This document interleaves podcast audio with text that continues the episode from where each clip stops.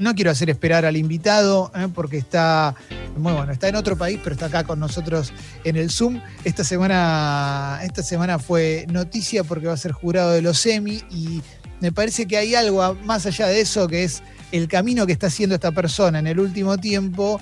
Me parece espectacular, me genera mucha curiosidad y ya que está justamente en Nueva York, quiero conocer también cómo se vive todo allá. Así que vamos a estar entre historia de vida, también eh, un poco de actualidad, vamos a hablar de los semi y demás, con Ronen Swark, periodista, conductor, actor, eh, hombre de, de, mi generación que pegó un salto increíble y le está yendo muy bien. Ronen, buen día, ¿cómo estás, loco? Hola, ¿cómo anda, Clemente? ¿Cómo anda todo el equipo? Espectacular. Gracias por la presentación, eh. Muchísimas gracias, amigo. Un placer verlos y aparte felicitarlos a ustedes porque de verdad han hecho toda una reconversión espectacular de, todo lo que es el, producto y todo. Y la verdad que los felicito desde el principio, ¿no? Cuando, cuando hicieron la reconversión, felicitaciones en serio por, por eso, porque es muy arriesgado, valiente y está muy bueno lo que hicieron, en serio.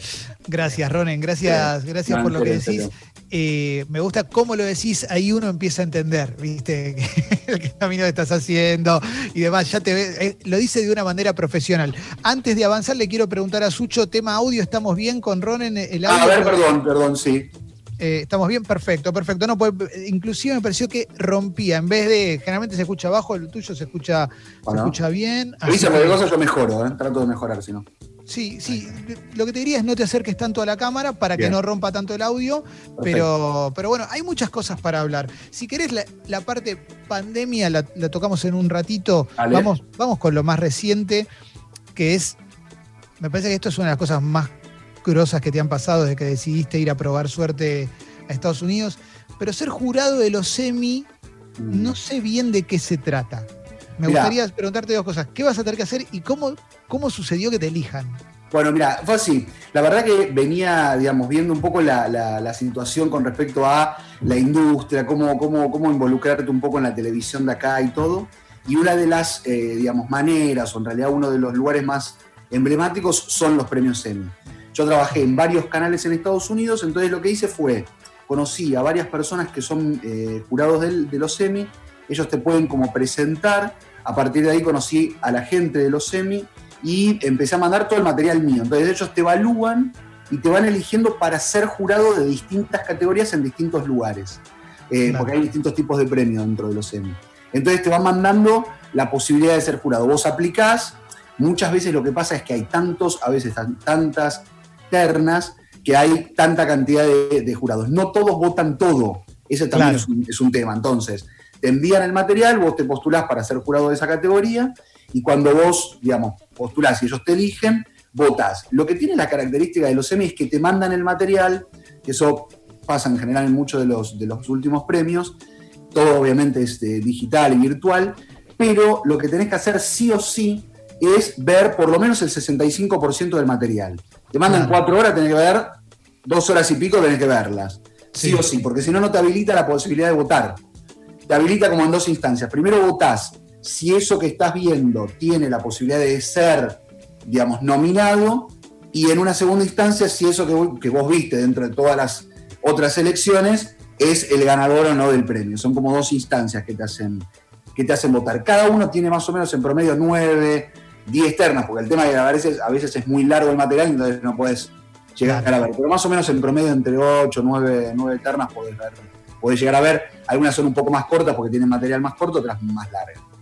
Ah, pero está buenísimo, me, parece, me parece fascinante. ¿eh? está bueno, sí, está bueno, es lindo, lindo, lindo, lindo. Y, te, dejan decir no a quién votás, sino mm. sobre qué categorías tenés que opinar. Bueno, sí, muchas veces sí, porque a mí me tocó, por ejemplo, la de director, editor, en algunos casos de actores, en otro caso de series, eh, otro caso más periodístico, más de cobertura. Por ejemplo, me tocó un, un compañero como es Televisión de acá de Estados Unidos que trabaja en Chicago, como yo estoy en Nueva York, bueno, te tocan como distintas zonas para que no, no tocar, eh, y me tocó la cobertura de alguien que yo conocía. En ese caso es como que no podés votar porque te preguntan si tenés algún conflicto de intereses, te lo preguntan expresamente, y en ese caso no podés votar porque, claro, tu amigo no vas a votar a tu amigo, por supuesto. Claro, entonces, ese tipo te, te, lo preguntan expresamente, vos ahí tenés que ser también un poco sincero y decir, no, no, no puedo votar a mi amigo, digamos. Me dicen, votar a Clemente Cancel, y lo voy a, papá, voy a votar a favor, ¿no? a todos los otros no sé ni quiénes son. Pero bueno, nada, la verdad que más allá de eso estaba muy buena la cobertura, una cobertura en Chicago muy, muy extensa, pero ahí, por ejemplo, eran casi de tres horas las, las coberturas. Entonces, como que tenés que, ir viendo. Pero sí, te, van mandando de todo tipo de cosas, ¿eh?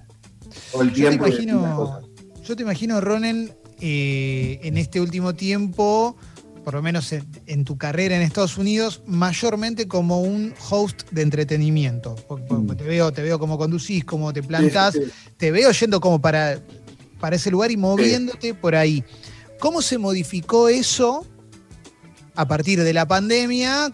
Y mm. teniendo en cuenta que también sos periodista, que has trabajado en periodismo, yo me acuerdo, estoy casi seguro que el día del 17 de octubre, el día de los tiros, vos estabas cubriendo conmigo ahí al lado. Sí, sí, obvio, claro. Estaba ahí, estaba, estaba, estaba, estaba, en la San Vicente full, olvidate. Por eso digo. ¿Qué, tuviste que traer de eso también eh. para, unirlo al rol que venías haciendo, para comunicar lo que está pasando en un país y sobre todo en Nueva York, un lugar donde se puso realmente espesa la, cuestión? Sí. Mira, realmente lo que pasó fue eso, claro, en realidad mi, camino y mis ganas van por ese lado, por lo que vos planteás de más de la conducción de entretenimientos. Trabajo para un programa en Telemundo que es más del, mundo de la, de la farándula que se llama Suelta la Sopa. Entonces, ese es el camino, pero también lo periodístico era fundamental, fundamental, incluso en ese programa. ¿Por qué? Porque acá en Nueva York pasó no solo de todo, sino que creo que desde, eh, lamentablemente, ¿no? las Torres Gemelas hasta acá, no había habido un momento periodísticamente tan eh, importante. Porque claro, pasó lo de la pandemia que sigue estando y por supuesto seguimos cubriéndolo. Pasó también, eh, otra de las cosas que fue muy, muy, muy heavy fue toda la muerte de George Floyd y las movilizaciones que se dieron. Eso fue Acá había saqueos en la Quinta Avenida, como, como si pasó en el 2001 en Buenos Aires. Entonces, eso, eso fue muy impactante. Hace dos días hubo un, huracán, bueno, finalmente fue tormenta tropical, no, no, pasó a mayores, por suerte, pero a lo que voy es que fue un momento periodístico que tenés, que tenés que ponerte a la altura también de ese momento. Yo trabajo para un medio que es muy periodístico, que se llama Voice of America. Voice of America es una agencia de noticias, la agencia de noticias eh, oficial de noticias del gobierno, pero más allá de eso, nosotros tenemos mucha libertad y eso está bueno también decirlo, incluso la, dirección es como de lo que fue la, presidencia de Obama, ahora cambió hace muy poquito, hace unos, unas semanas, pero lo que quiero apuntar es que nosotros transmitimos para América Latina, entonces tenés que contar eso. Y periodísticamente a mí me tocó hacer en estos últimos meses, no sé, transmisiones de 7 horas, 9 horas directo a través del Facebook Live y seguir y hacerlo y contarlo y mostrarlo, ¿viste? También ver una Nueva, una Nueva York casi de película, con calles, eh, calles tomadas, eh, cierres de lugares, eh, tapiada la, Por ejemplo, había una, escena que fue muy fuerte, fue, ¿viste? Hay, un lugar, acá se usa mucho lo que no son shopping, pero son como lugares donde tienen muchas tiendas, que es como sí. Macy's, bueno, Saks, tenían la puerta una característica, que, que eran personas de color, afroamericanos, con perros y tapiado todo. ¿Pero por qué? Para que si la gente se acercaba en el momento de las movilizaciones o algo, era a, enfrentarse cara a cara y habían contratado a esa gente y vos decías, esto no es real, esto no es esto Pero es una película, claro. Es una, película. ¿entendés? O sea, gente de color que se enfrenta con otra gente de, afroamericanos. Bueno, también le pusieron, bueno, como eso, también frente a las, eh, a las Trump Tower, pusieron un mural que es eh, Life Love Mother, eh, que ahí, viste, también es, como fuerte también esa escena. O sea, hay, cosas que están buenas con respecto a lo periodístico, lamentables, por supuesto, pero con respecto a lo periodístico para contar. Y ahí me, puse en ese rol de periodista y, lo hice, ¿viste? Sí, tuviste que, tuviste que echar mano a, lo que ya tenías incorporado hace un tiempo. Eh, ¿Qué es lo que estabas dispuesto a hacer cuando decidiste ir a Estados Unidos? Con respecto a trabajos trabajos mm. dentro de lo tuyo, ¿no? muchas veces uno, eh, en general, mucha gente que decide probar suerte en otro país o en, alguna parte, si querés, aspiracional, dice, bueno, yo esto está bien, ahí lo haría, porque acá no, pero allá sí. A nivel profesional, porque tengo la sensación de que eh, lograste construir algo en un tiempo bastante rápido también. Por eso sí. te pregunto. Sí, pero, pero igual, Clemente, sí, tuve que hacer, por ejemplo, yo viví en. Mira, el año. Bueno, yo primero viví en Miami después de Miami estuve cinco meses en Miami, trabajé para E! Entertainment, luego trabajé para, para Google, hice algunas cosas también en microteatro que me divirtió mucho, me gustó, pero después me fui a Dallas. Porque claro, yo empezaba a buscar trabajo un poco más estable, viste, que decías, bueno, Sí. para ir buscando el camino. Me ofrecen un trabajo en Dallas, en Canal de Estrella TV, que en realidad lo busqué yo, viste, empecé a llamar, no me salía mucho. Hice como el self-tape, viste, como, como se hace para, la- para las actuaciones, para mandar de una transmisión en vivo. No me acuerdo que inventé de que estaba alguna persecución o algo, creo que una persecución que acá se usa mucho. Y- Me gustó. Una persecución que acá se usa mucho. no, Es un tiroteo en una escuela o una persecución. esa- Esa- viste, que, que- viste que acá. Entonces yo, yo me imaginé, digo, esto lo conocen, igual era medio hispano, lugar, entonces empecé a relatar. Estamos viendo, bueno, un poco el neutro, porque yo hablo el neutro ahora, viste, me, me- me hago, me hago el neutro, incluso tomo clases de neutro y todo, pero bueno. ¿Lo tenés incorporado ya? Bueno, lo tengo incorporado. El tema es que cuando hablo mucho, con, yo también trabajo para muchos medios en Buenos Aires, entonces se me va. Y por momentos, cuando eh, el otro día grababa algo y era muy argentino, y dije, esto no, esto no va. Y era para un canal de República Dominicana, ¿viste? Porque trabajamos, mi medio trabaja para medios de, de afuera, entonces hacemos informes para otros lugares. Y dije, no, tengo que grabarlo de vuelta. Era era muy argentino. Les gusta igual nuestro tono, pero tenía que modificarlo. Entonces, me fui a Dallas y en Dallas hice, por supuesto, ¿viste? Arranqué, el trabajo era de reportero. eh, en un principio era más o menos la- la- el dinero me servía, después medio que te sacaban las horas C. Era un, un trabajo que nunca había tenido en mi vida, que era un trabajo formal. Claro. Trabajo formal a nivel de ser reportero en Dallas, pero te pagaban por hora, acá te pagan por hora. Entonces te pagaban los impuestos, todo, que, que es medio inusual, pero bueno, no importa. Y, y me tocó ser reportero, ir, viste, en Dallas, que no conocía a nadie ni nada, pero rápidamente fui conociendo un poco la idiosincrasia y todo. Es una, una ciudad muy violenta, que no sabía, como 140 muertos por, por, por- por semana, era una cosa de loco. En seis meses- en seis meses había, fue así, fue un récord en tres meses, no en seis. En tres meses, 140 muertos. Creo que había uno o casi dos muertos por día de violencia. Era una cosa de locos ese lugar. Esto Ese- estamos hablando de ese- 2018, 2019, por ahí, antes de la 2019. pandemia. Sí. previo a la pandemia. Y mm, entonces, bueno, me tocaba ir a ser reportero, entonces yo ahí me iba, me subí a la camioneta que me habían dado. Decía en un momento, dije, ¿qué hago acá? ¿Para qué vine acá? ¿Para qué? Me venía, aparte yo tenía una acá, acá se usa mucho hacer todo. Viste que nosotros íbamos con un productor, con un cámara, todo. Ah, no, acá haces todo vos solo. Entonces, eh, yo me iba con una cámara tipo del Gigante. 90, cámara del 90 que era tremenda, un trípode que pesaba todo lo que pesás vos y yo juntos. Entonces yo me llevaba la cámara, me llevaba. era una cosa de loco que después medio me hice un poco más canchero. La ponía en la, en la, en la camioneta, todo medio ministerio, porque me la hacían sacar, firmar que la sacaba, era una cosa de loco. Bueno, entonces me iba a cubrir la nota. Todo eso, ponele que nosotros entrábamos 7 de la mañana, yo tipo 10 y media yo tenía que tener lista la nota. Claro. Una locura, sin conocer a nadie. Bueno, mis amigos, dos o tres abogados, entonces acá se usa mucho la inmigración, entonces yo me iba para la oficina del abogado y buscábamos tema, y entraba el abogado al tema, sacábamos mucho de YouTube, poniendo el, crédito, por supuesto, Claro. pero con eso, baja, viste, no, no necesitábamos tanto, tanto. Bueno, eso sí, eso tuve que hacer. Y un día me harté de Dallas, me harté del trabajo, y fue un viernes, estaba volviendo a, a dejar la camioneta esa nefasta que tenía, eh, le dije, no, me voy.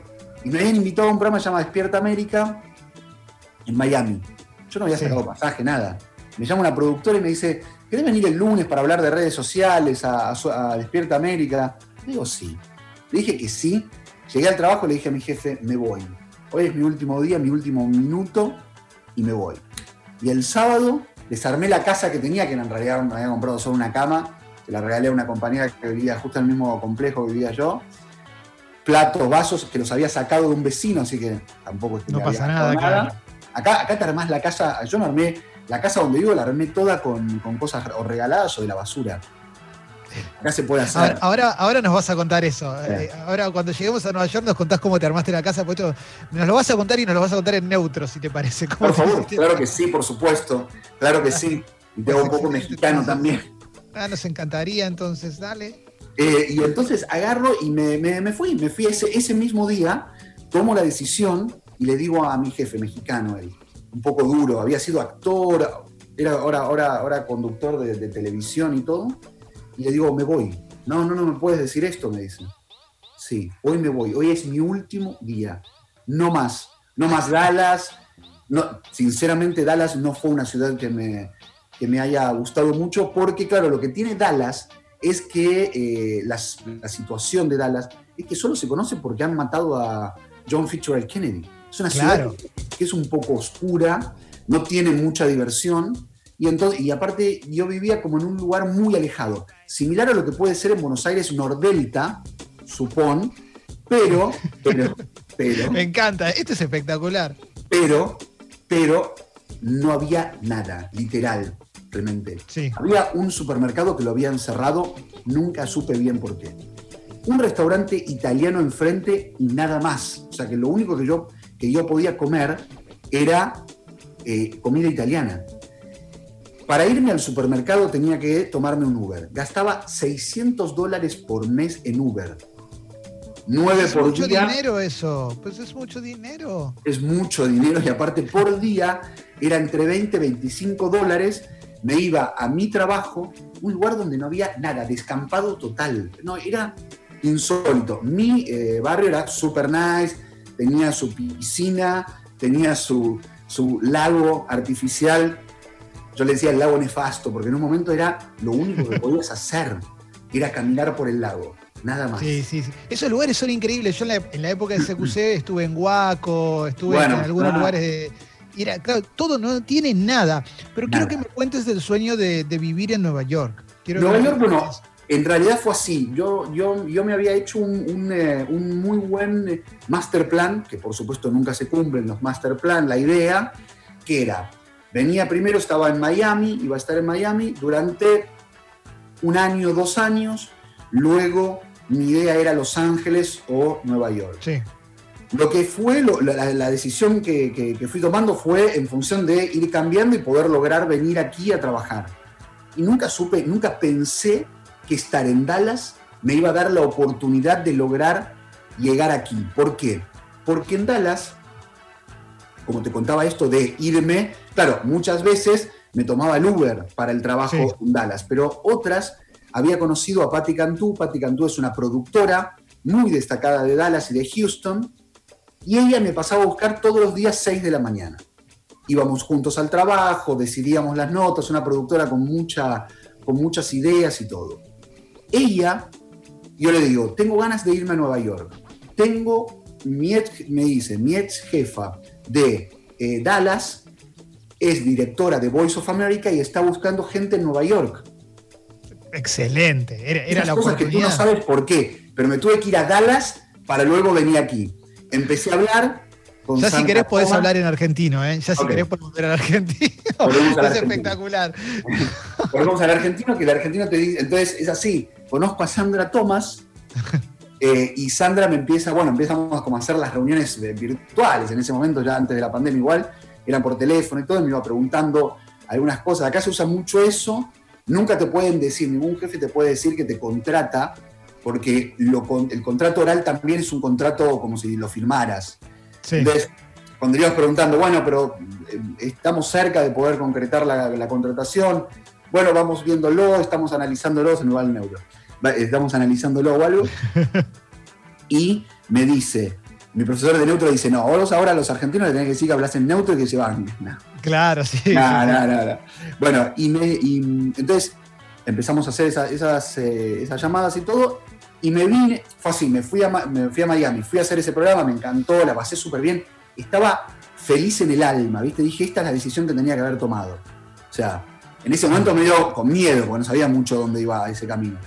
Justo vino el Dorian, entonces me quedé una semana en eh, Miami, yo vivía de roommate en la casa de un amigo que trabaja en, en, la CNN, Omar Fajardo, me quedé y en ese momento se iban a cerrar los aeropuertos, entonces digo, si tengo que empezar en septiembre, esto fue las últimas semanas de agosto, no, me tengo que ir a Nueva York. Me fui, me vine para acá y me quedé todo septiembre, yo estaba en pareja en ese momento, nos quedamos todo septiembre, no, me, quedé, perdón, algunos días en Brooklyn que también estaba de roommate acá esas experiencias también están buenas, en un momento se te agota, ahora vivo solo, pero está bien, en un momento está bueno, y aparte para ahorrar plata, porque la verdad que necesitas ahorrar guita. No es que venir el millonario acá, ¿viste? Tampoco.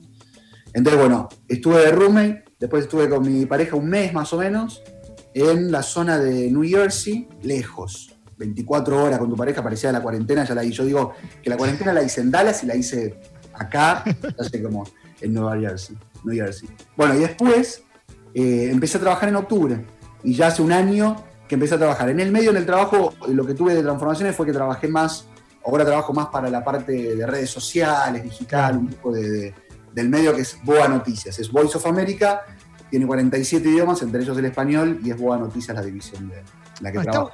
Está, buenísimo todo lo que nos estás contando. Si eh, alguien recién prende la radio, estamos hablando con Ronen Swark, periodista, conductor, actor, eh, que está viviendo en Nueva York en este momento. Ahí la veo a Jessy levantar la mano, así que vamos con la pregunta de Jessy. claro. Eh, yo vengo a Alessi también.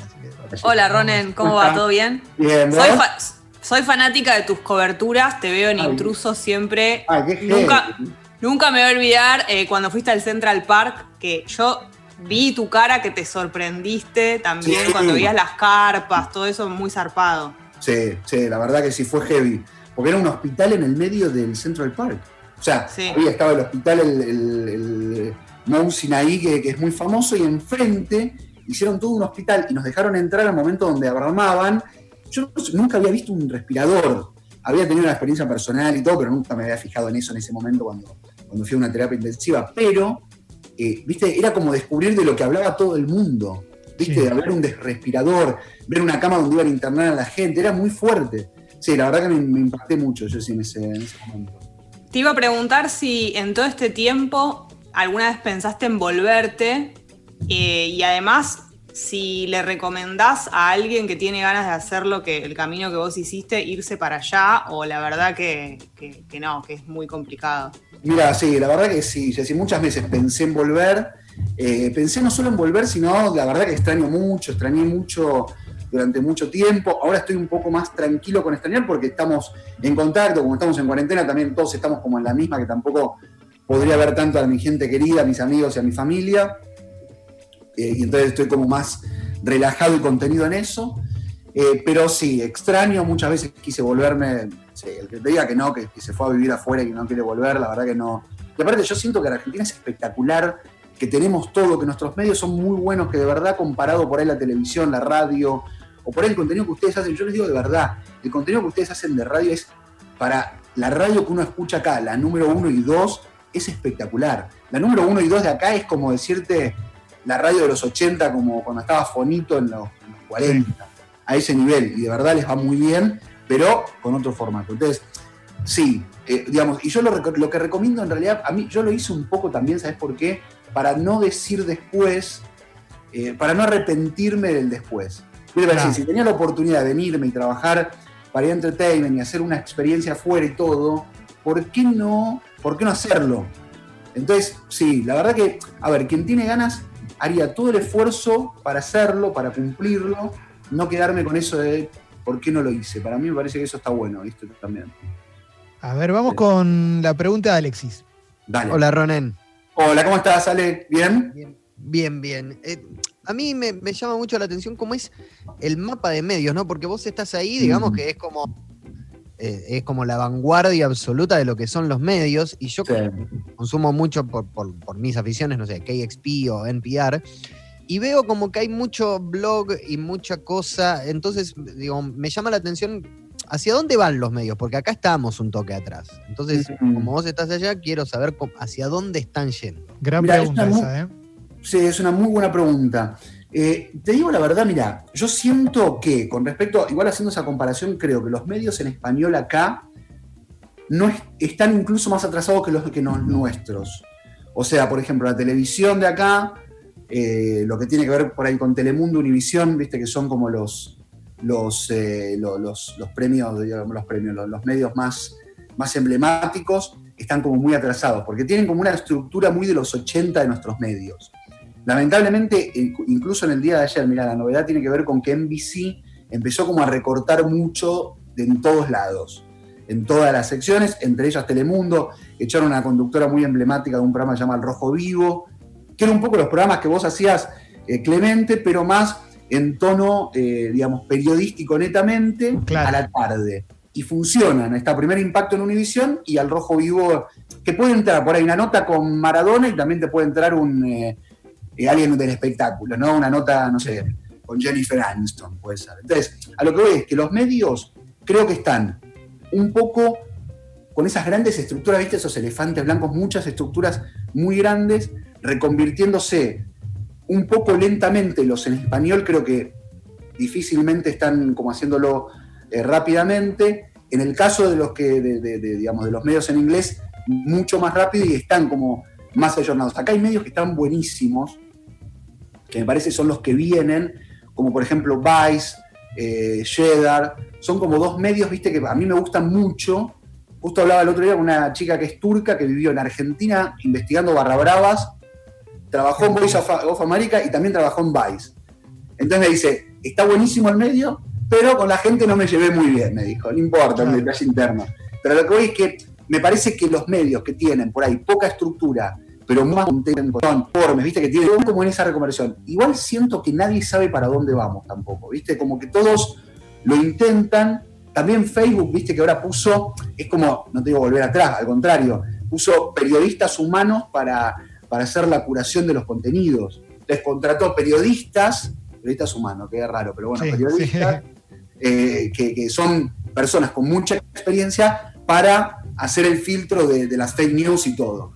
Entonces es como, viste, como volver al diario en, papel. Pero también, claro, tenés un New York Times, perdón, que me extienda un poquito lo No, no, no, está buenísimo, está buenísimo, a mí me reinteresa esto. El New York Times, eh, por ejemplo, a ver, no ¿sabes qué pasa con el New York Times? No me preocupa tanto el soporte, siguen teniendo papel, por supuesto que su redacción digital creció un montón y lo hacen, pero la credibilidad y lo que ellos sacan como contenido de investigación y todo sigue pesando como la tapa del diario cuando era lo único que había. ¿Viste eso? También, ¿Viste eso pesa? Washington Post hace una investigación y también pesa. Tiene todavía el, medio periodístico un valor importante. Van a, yo creo que la reconversión tiene que ver con hacer el mejor contenido. Después los medios se van como. Hay algo que re, interesante que, decís, Ronen, con respecto al New York Times, y ahí te paso a vos, Leo, para la pregunta, mientras, no sé si escuchan los ladridos de mis perritas por ahí atrás, pero eh, con el New York Times, el peso de, un medio como el New York Times hoy es mucho más global que antes, me parece, porque para informar acá sobre pandemia, también fuimos a buscar muchas notas, directamente fuimos a la fuente, y eso me parece que es parte como, como algo como algo de esta época. A ver, Leo tenía una pregunta por ahí. Sí, que iba más allá de esto y del laburo en sí mismo, que, vos podés observar por estar mucho más de cerca y participar, Ronen. Pero eh, cuando uno ve acá entrevistas al, si querés, vamos a ponerlo desde el mundo de Hollywood hasta. No, no vayamos a Trump, pero vamos a poner Hollywood si querés. Y ves los grandes personajes, esto que te llega a las entrevistas mano a mano con las estrellas más importantes de la televisión de allá. El acceso a ese tipo de gente que uno lo ve lo más lejano posible ¿Es un acceso como el que uno puede tener acá en Argentina o, tiene variación? Lo pregunto más que nada para saber cómo se manejan en los contenidos. Sí, mira, yo creo que, te digo la verdad, me da la sensación que sí, que, hay como acceso a, lo que se pueda tener. Acá funciona mucho, digamos, para el periodista lo que tiene que ver con el representante, con el, con el manager, con el, viste, con, el vocero. Acá funciona mucho el vocero, el, como el primer nexo, el primer paso eh, tiene que ver con ese, con ese, con ese, digamos, por ese lado, ¿no? Eh, entonces, ¿sabes qué, pasa también, Leo, acá también? Pasa mucho que el email te lo contestan, porque a mí me pasó, por ejemplo, un día, viste que sucedió acá algo muy concreto con los estudiantes, de un día para el otro a Donald Trump se le ocurrió que ¿quiénes? En realidad, bueno, al, al, ICE, que es la, la, Asociación de Inmigrantes, dijeron, todos los estudiantes extranjeros que estudian solo online se tienen que ir a Estados Unidos vos decías, no, esto no es real. Era real. Quiero ir a esta anécdota, que en realidad fue una noticia ya que ya pasó algunas semanas, después cambiaron de, opinión. Pero ¿qué pasa? Hablé con la asociación. Acá, una cosa que está buena, Leo, de acá, es que hay asociaciones de todo. Hispanoamericano. Entonces, agarré eh, Google, no tenía nadie, no conocía a nadie de, de esta asociación. Asociación de Estudiantes Hispanos en los Estados Unidos, estudiantes extranjeros hispanos en los Estados Unidos. Les mandé un email a la, persona de prensa y en 45 minutos, una hora, me tenía en Zoom a una persona con su logo de la Hispanic no sé qué, atrás, directora de la parte legal para decirme qué era lo que ellos iban a hacer y todo. Entonces, Parece que no, pero acá funciona mucho el email. También me pasó con un caso en Buenos Aires, que yo quería hacer una nota porque hay un caso de detección de COVID por perros, y hablé con la gente de la UBA, y Ethel, que es una chica divina de prensa, también al toque me contestó el email. Funciona en todas partes, pero acá funciona, están más acostumbrados. Entonces, se tiene acceso, pero por supuesto también tenés que tener, porque como también lo decía lo del trabajo y por ahí también un poco lo que decía Jessy, también es importante como nuestros países, no es tan el ideal, el dream eh, americano que tiene que ver con mandás una solicitud y solo evalúan tus antecedentes y todo. Tenés que conocer a la gente, si conoces más a un contacto como me hizo a mí, ¿viste? Y, funciona acá lo mismo, digo, si estás en la Casa Blanca, cubrís Casa Blanca, y por ahí no te mandan un comunicado oficial, como solo periodista de, de, la Casa Rosada, tenés un contacto, te lleva la información por un amigo, por ahí te llega la primicia porque sos de tal medio. Acá también funciona un poco eso, tienes adrenalina de que estás en el centro del, mundo con, con respecto a, lo que tiene que ver con la, con la información, si trabajas en Washington o en el, es, como decía un poco Clemente, no vas al New York Times porque ellos tienen como un contenido más de, fuentes que después influyen o impactan de lleno en, lo que pasa en el mundo, ¿no? Porque la decisión que toma Donald Trump con China, por ahí después nos impacta a la Argentina también. Voy con la última, Ronen. sí, claro. Eh, ¿cómo, está, ¿Cómo está la sociedad? Eh, te, pregunto si querés, mm. puedes hablar solo de Nueva York o en general, lo que pasa es que bueno, en Estados Unidos el, en general casi que no existe, pero ah. ¿cómo está la sociedad con la pandemia hoy, ya habiendo pasado mucho tiempo, habiendo tenido en algún momento los peores números del mundo? Eh, ¿Cómo, cómo, cómo, la están manejando? No sé, lo pienso en, comparación con Argentina, que ya tenés un montón de gente que, está saliendo, que está yendo a lugares. Mm, ¿Cómo, funciona allá? Bueno, casi te diría muy parecido. Clemente, porque mira, a mí me pasó, mira, es como todo, ¿no? Hay una parte que la pasa muy mal, como pasa también en Argentina, que ¿cuál es?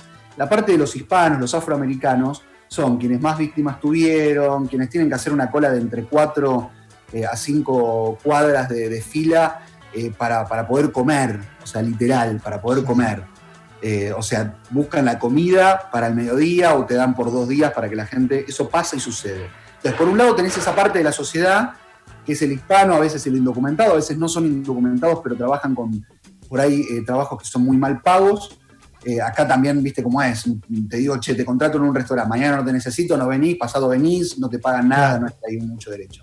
Entonces, la sociedad con respecto a la pandemia está. A mí, el sábado pasado, tengo unos amigos que son eh, uruguayos y todo, te hicieron una fiesta en un lugar, en un bar, cerrado, porque tampoco es que se puede. Quien iba también tiene la responsabilidad de ir o no, de la persona, viste, que te, primero, por un lado, el que te invita es su responsabilidad haber organizado e invitar. Y por otro lado, es el que va a ese lugar a exponerse o no a una fiesta. Pero sucede, incluso hicieron, hablando del New York Times, hicieron una nota contando que la verdad que después no avancé mucho más en ese tema, pero contando que había fiestas para, a propósito, para contagiarse. Raro el tema. Las fuentes que hablaban eran como medio ahí, que una, me contagio para tener inmunidad después, sería una cosa así. O, que, en realidad las organizaban y sabía que había gente que tenía y que se iban como, como al contagio masivo y no les importaba, eh, como, como adrede. Entonces, esto que hablábamos en Buenos Aires, creo que en estos días se estaba hablando de fiestas o, lugares, creo que en Recoleta hubo una o algo, bueno, eso pasa acá también, porque te llaman para ir, y aparte acá es verano, imagínate que es el mejor momento de la ciudad. Sí. Todo el mundo quiere salir pero los restaurantes y bares, bueno, los rooftops están abiertos, pero ayer fui a dos para hacer una, nota para un contenido que estoy haciendo, pero más allá de eso, está como distanciado, hay como algunas barreras, pero la gente, viste, que se pone a bailar, o sea, no, no, había, no es que había un montón de gente bailando, pero en un momento la máscara no estaba, pasa, sucede. Eh, es interesante poder, poder hablar esto con vos, con, con Ronen Suark, por si agarraste la nota empezada, entender un poco cómo es la realidad, pero también me parece fascinante toda la aventura que, que mm. decidiste encarar hace unos años y que, está buenísimo, que te está yendo muy bien. Así que, Ronen, te felicito, loco. La verdad que estuvo re bueno hablar con vos. ¿eh? Gracias por la buena onda también. No, al contrario, gracias a ustedes, a Leo, a Ale, a, a Jesse, a todo el equipo, gracias a la producción y todos porque la verdad que el primer momento que ustedes tomaron esta decisión de hacerlo de esta forma y todo, más allá ahora de lo, de lo virtual y todo, la verdad que los, los felicito porque sé que es un empuje y, una- y- no es fácil, pero sí es valiente haber hecho este, este multiplataforma, formato distinto y todo, así que felicitaciones y, y me encanta. Y crean que somos, no por, viste, no soy ni porteño agrandado ni nada, pero los argentinos de verdad hay un plus, no por argentinos, sino por los medios y todo, eh, que yo siempre digo, no es por nada, pero tenemos a Messi, al Papa, nada, pero es un chiste, pero bueno, más allá de eso, nada, pero de verdad en los medios, digo, el contenido que ustedes hacen de verdad que es, eh, es destacado y podría lucirse en cualquier radio de, de- de acá de Nueva York, sin lugar a dudas, en serio. Good morning, America. Bueno, Bueno, ya, vamos, ya, vamos para allá. Vamos, ¿eh? Vamos para allá. de una, de una. Gracias, Ronen, gracias, gracias loco. Te mando un abrazo enorme. Un placer. Gracias a todos. Chao, chao, Ron. Ahí va, ahí pasó Ronen Suark por ser eh, por Sexy People. En instante, Seba Girona con nosotros. Así que vamos avanzando con la música. Sucho, dale para adelante. Sexy people. Rest in peace to my motherfucking Biggie Smalls. Desde casa, desde casa.